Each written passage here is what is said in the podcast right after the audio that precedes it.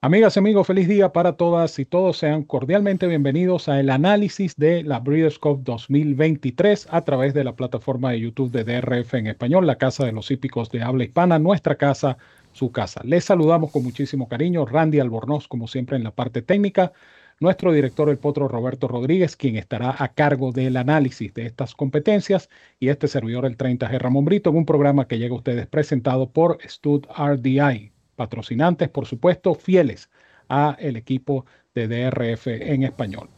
En esta oportunidad vamos a llevar para ustedes lo que es el análisis y el pronóstico de las competencias del Día de las Estrellas del Futuro, es decir, la primera sesión de Breeders' Cup, día viernes 3 de noviembre en el hipódromo de Santa Anita Park. Y para ello vamos a contar con la valiosa información, los comentarios y pronósticos de nuestro director, el potro Roberto Rodríguez, a quien le damos un abrazo y por supuesto la más cordial bienvenida. Saludos, Roberto.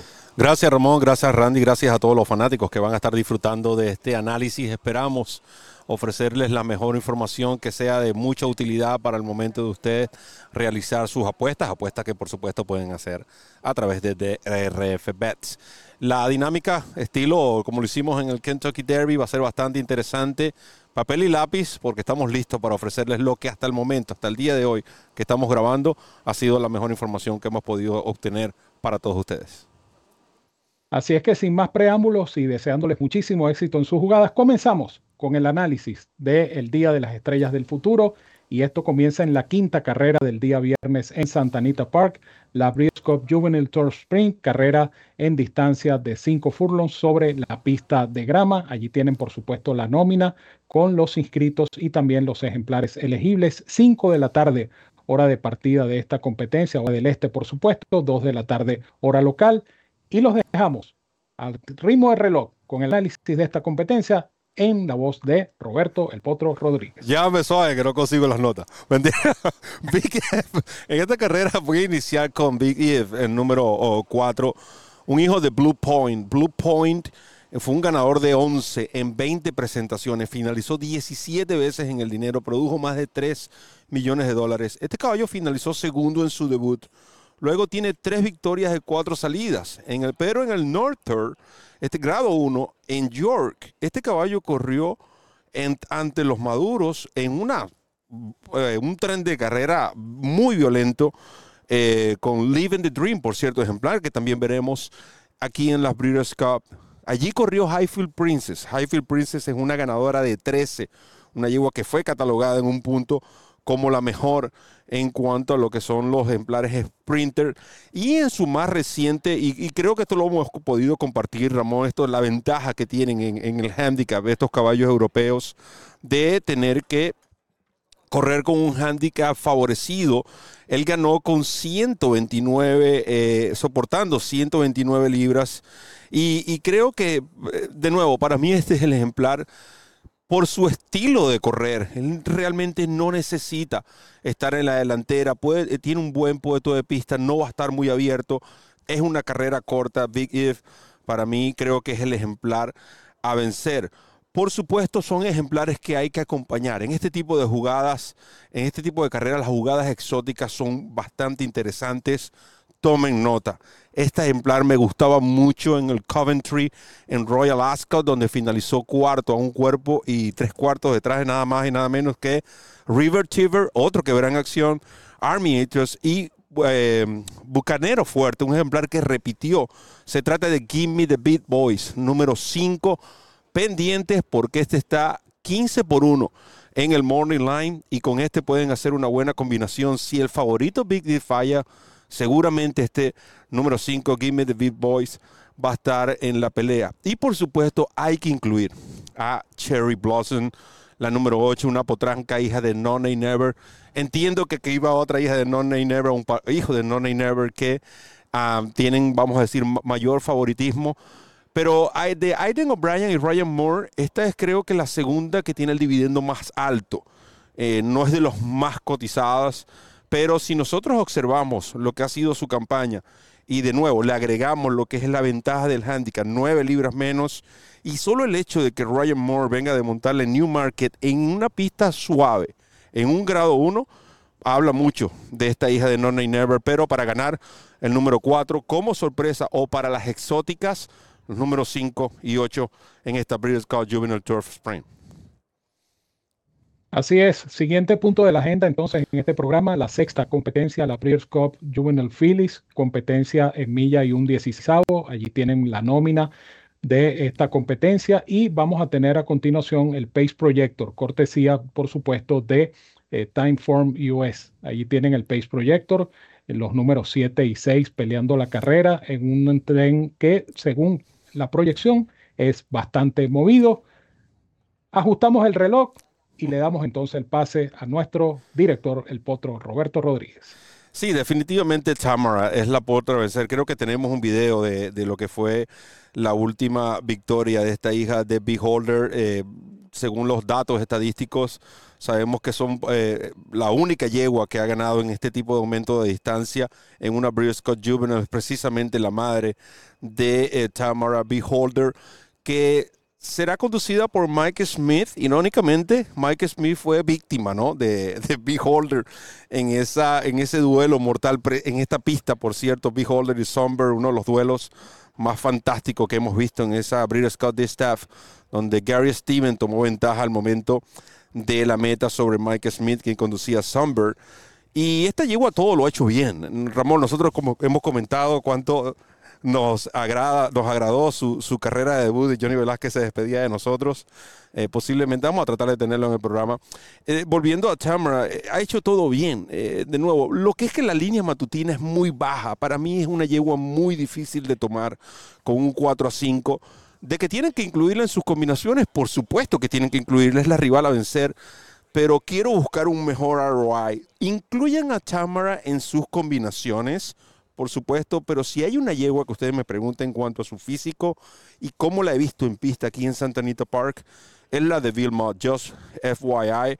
Una yegua que está de 2-2, otra que no ha hecho nada mal, una yegua que ganó en pista rápida, una yegua que ganó en fango, una yegua que se ha demostrado bien. De hecho, salió a la pista un día después de haber briseado y parecía que no lo hubiese hecho. Realmente me llamó la atención. Candidate es otra yegua que ustedes tienen que incluir en sus combinaciones porque esta ganó, vamos a decir, una carrera brava, una carrera donde reaparecía, una carrera donde subía 500 metros, una carrera con contratiempos, tiene el jinete perfecto, tiene el padrillo perfecto para aumento de distancia, tiene el entrenador perfecto para el aumento de distancia y recuerden que el Eclipse Throttle Partner tiene, está loaded, como se dice, está cargado de ejemplares con oportunidad.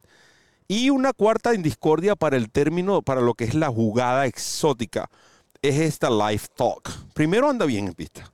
Segundo, ella era favorita ante Just FYI en el Free Z. Es Gira Ortiz, es Ripolle, por alguna razón. Y recuerden que cuando ella rompió el Maiden, lo rompió en una milla en Saratoga por seis largos. No entiendo por qué, el porqué del 20 por 1 del Morning Line. Lo cierto es que si me preguntan por una por calidad, debería ser Tamara, es cierto, pero no es una yegua que yo recomendaría para la jugada a ganador. Pues, les soy honesto, yo voy a combinar estas cuatro yeguas exactas, trifectas, superfectas y ver qué sale en esta prueba, a ver si podemos recoger unos buenos mangos. Allí tienen entonces la información de esta competencia, la Juvenil Files. Seguimos rodando, pasamos a la séptima competencia, en este caso la Breeders' Cup Juvenile Phillies Turf. Carrera de un millón de dólares, obviamente en grama, una milla. En este caso son potrancas de dos años. Hora pautada de salida, 3 y 20 hora local, 6 y 20 hora del este de los Estados Unidos. Tienen la nómina en pantalla y eh, vamos a ver por cortesía de Timeform US el Pace Projector de esta competencia. Allí lo tienen, una carrera donde el tren de carrera no parece ser tan violento. Los números 5, 11, 6 y 1 están señalando el camino. Ahora sí, reloj en mano, cronómetro en mano, ajustamos el tiempo y escuchamos y disfrutamos del análisis de Roberto El Potro Rodríguez en esta interesante competencia. Carrera donde, eh, como dice Ramón Brito, no, lo elegimos uno, elegimos todo. Yo voy a, a, elegir una yegua como base y voy a indicar varias para que ustedes las agreguen en las combinaciones exóticas para el segundo y tercer lugar, segundo, tercero y cuarto. Tan sencillo como eso. Porta Fortuna, la número 6, 5 por 1, esta que conduce Oisin Murphy. Este yegua es ganadora de cuatro, 100% en el dinero. Eh, ella perdió dos veces, sí, pero si ustedes ven esas dos derrotas, fue en el Phoenix Stakes, grado 1, ante Boca Niro Fuerte, ante los machos, es decir, y luego con Lanfranco de Tory en Currat en 7 furlong en recta donde realmente quizás no fue su, aunque todas sus carreras han sido en recta, ese día yo la noté un tanto, eh, digamos, incómoda ante Fellow Angel, en, eh, que fue el ganador de esa prueba con 128 libras. Perfecto el, el puesto de pista. Ustedes pudieron observar el Time for US y su proyección. Y a estos caballos europeos cobra aún mayor influencia el Time for US, porque recuerden que el Time for US, su base, es precisamente Europa. Ellos conocen a estos ejemplares y la colocan en una posición a esta porta fortuna donde realmente tiene prácticamente todo. Hoy sin Murphy para mí eh, creo que es uno de los mejores jinetes que hay. Es cierto, ella va, aumenta distancia, va a esa distancia por vez primera, pero yo creo que todo, Ramón, eh, eh, el, trazado, el correr en pista plana, el bajar de peso va claramente a compensar. Recuerden que estos ejemplares, además de soportar un alto handicap, corren en, pistas donde hay elevaciones, donde hay descensos. Entonces, todo, todo esto creo que definitivamente va a compensar. ¿Cuáles son los ejemplares que podemos agregar allí? Bueno, tomen nota. Bushu, una yegua que se ha visto bien y que viene ganando bien, la número 3. La número 4, que no deja de ser una incógnita, es Phil de Maro. Por alguna razón le enviaron esta yegua a Phil de Maro, es la número 4. Content, número 5. O'Brien, Ryan Moore.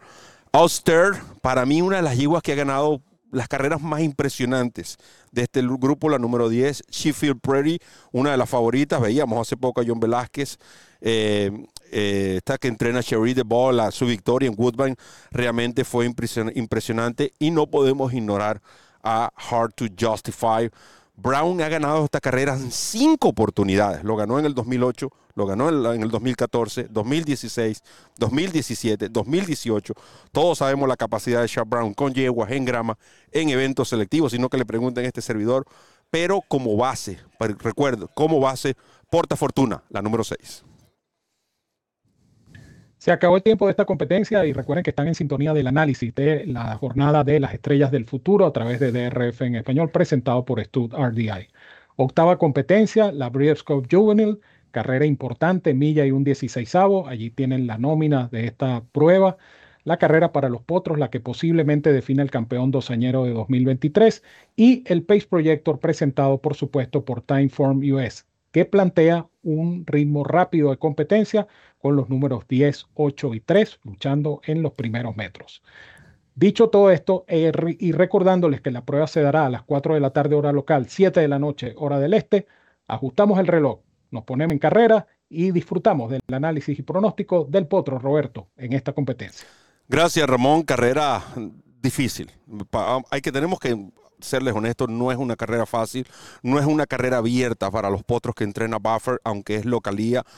Para mí no es carrera abierta para Prince of Monaco y Muth. De hecho, de estos dos, me gusta más este último con todo y el puesto de pista. Y es por la manera como lo he visto en, trabajar en las mañanas. Sin embargo, son ejemplares que, aunque parezca, ah, digamos, eh, fuera de lo, normal, bueno, quizás eso me identifica de una manera u otra, no les voy a indicar. Para mí, el caballo a ganarse es Lock, el número 6. Todo hemos hablado en los desayunos y pueden ver esa última carrera donde precisamente en ese momento que están observando, el caballo parece que se había perdido un poco, se había distraído eh, estuvimos conversando con José Ortiz después de la carrera dice que no, que simplemente el caballo como que detuvo su rush, por eso vieron a, José Ortiz animarlo y el caballo reaccionó, cosa que es una nota positiva. Otra nota positiva, positiva es que este caballo corrió abierto. Tú no puedes ceder esta cantidad de terreno en un hipódromo como Kinlan y con todo y eso fue capaz de ganar. Esta Pletcher esta carrera eh, la ganó el año pasado Forte, Ramón lo dijo también en el desayuno, precisamente en la misma ruta que se han planteado con este lock. Otro del Eclipse Robert Partner con oportunidad. Para mí este caballo va a ser bien difícil de derrotar. Veo en Timberlake por planteamiento de carrera y por la calidad de este caballo. Este caballo es guapo, para serles honesto. Este caballo, para que tengan una idea, a mí me gustó más su carrera del Hopeful que el mismo Champagne. Saben que no soy fanático de estas actuaciones en pista fangosa. Es cierto, tiene el mejor Bayer de la competencia con 93. Pero en ese Hopeful el caballo se veía sudado antes de la carrera. No tuvo un buen trip. Y en la recta final pasó a dominar. Lamentablemente la velocidad colapsó y eso lo aprovechó Nutella Fela. Creo que este es el rival del Lock, este número 4. Y por supuesto, hay que agregar a uno más para buscar una, un buen dividendo allí, aprovechando y vamos a ver si le hacemos honor. Incluyan a Cuban Thunder para lo que son las jugadas de trifecta y superfecta, no lo dejen por fuera. Para mí la carrera se decide entre Lock, que es el que más me agrada, y veo como su principal rival a Timberlake, número 4, en esta difícil Scott Juvenile. Créame, no me sorprendería que salga ganando Buffer la carrera. Estaría ok porque veo que en el papel, pero no puedo indicar cuatro ejemplares e incluir los cuatro favoritos. Me tengo que decidir por uno. Vamos a ponerle un candadito allí y ver si recogemos unos mangos con Lock número 6. Así es, Lock número 6, entonces es la selección de Roberto se cumple el tiempo, llegamos a la última competencia de esta jornada de las estrellas del futuro, la Breeders' Cup Juvenile Turf Grado 1, carrera de un millón de dólares en una milla, pista de grama, donde eh, vamos a presentar para ustedes, allí la tienen la nómina de esta prueba, ahí está en pantalla, una carrera que se está, está programada perdón, para las 4 y 40, hora local, 7 y 40 de la noche, hora del este. Una competencia interesante, repito, la última de las cinco que conforman la jornada de Breeders' Cup de las estrellas del futuro. Y por supuesto, ponemos el reloj, reseteamos el reloj, ponemos el cronómetro, nos ponemos en carrera y aquí está Roberto con su información. Y tengo las notas a mano porque si no, me perdí. Bueno, les puedo decir algo. Yo creo que este caballo River Tiber debería estar agradeciendo, Señor, gracias a Dios que no me trajiste a Van Dyck a perseguirme aquí a California.